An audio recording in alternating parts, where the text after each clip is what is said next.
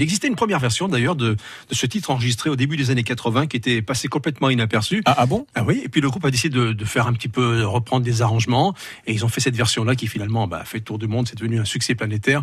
Mais j'aimerais bien retrouver la première version, on l'écoutera, c'est promis si je la retrouve. Allez, ça marche. On écoutera ça. T'es c'était le groupe euh, A. Ah, euh, qu'est-ce qu'on fait maintenant? On s'intéresse à une star qui passe le week-end avec nous?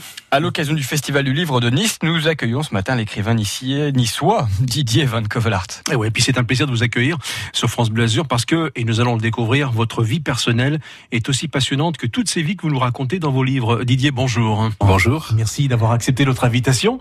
Euh, Didier, si, si je vous dis Nice, rue Alexandre Marie. Bah, c'est là où je suis né.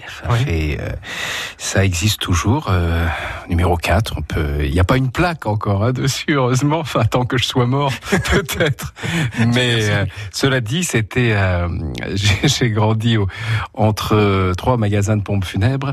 Et mais comme la mort ne m'a jamais fait peur, ça me dérangeait pas. Puis je trouve, en fait, les gens sont tellement gentils dans ces moments-là que il y a des commerçants parfois qui sont énervés, mais c'est vrai que les entrepreneurs de pompes funèbres étaient des gens absolument délicieux, euh, qui créaient un climat très agréable. Vous me parlez de commerçants, à l'époque le marché était couvert? Oui, et il y avait, donc c'était avant Corvézy, avant le parking, et, et puis il y avait le cours Saléa qui était, euh, c'est vrai, vous n'avez pas connu ça, vous êtes plus jeune que moi. Je ne sais pas, pourquoi Non, aussi, je peux connaître. Avez connu la couverture. C'est vrai, le choc, je me rappelle très bien le, le choc de la découverte, le jour où on a cassé, alors moi j'étais furieux, j'aime pas qu'on change les trucs, j'aimais bien la, mais quand on a découvert la colline du château euh, et la, la perspective euh, magnifique, c'était vraiment un choc pour les Niçois. Didier, est-ce qu'on peut dire que vous avez eu une enfance entre la loi et les fleurs? Euh, oui, entre la loi du côté de mon père et les fleurs du côté de ma mère. Mon père a été avocat et ma mère a dirigé une entreprise d'horticulture. Donc mon père a toujours resté au cabinet, la rue Alexandre-Marie, à côté de l'appartement où je suis né. Puis quand j'avais 4 ans, on, est allé habiter dans les collines euh, de l'Ouest, à Cocade, là, là où ma mère avait ses fleurs. Mmh. Quel était votre terrain de jeu à l'époque?